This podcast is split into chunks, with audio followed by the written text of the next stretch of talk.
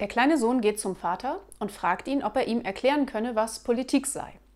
Der Vater meint, natürlich kann ich dir das erklären. Nehmen wir zum Beispiel mal unsere Familie. Ich bringe das Geld nach Hause, also nennen wir mich Kapitalismus. Deine Mutter verwaltet das Geld, also nennen wir sie die Regierung. Wir beide kümmern uns fast ausschließlich um dein Wohl, also bist du das Volk. Unser Dienstmädchen ist die Arbeiterklasse und dein kleiner Bruder, der noch in den Windeln liegt, ist die Zukunft. Hast du das verstanden? Der Sohn ist sich nicht ganz sicher und möchte erst mal darüber schlafen. In der Nacht erwacht er, weil sein kleiner Bruder in die Windeln gemacht hat und nun schreit. Er steht auf und klopft am Elternschlafzimmer. Doch seine Mutter liegt im Tiefschlaf und lässt sich nicht wecken. Also geht er zum Dienstmädchen und findet dort seinen Vater bei ihr im Bett.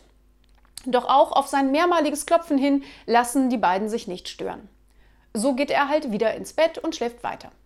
Am Morgen fragt ihn der Vater bei Tisch, ob er nun wisse, was Politik wäre und es mit seinen eigenen Worten erklären könne. Der Sohn antwortet, ja, jetzt weiß ich es. Der Kapitalismus wirft sich auf die Arbeiterklasse, während die Regierung schläft.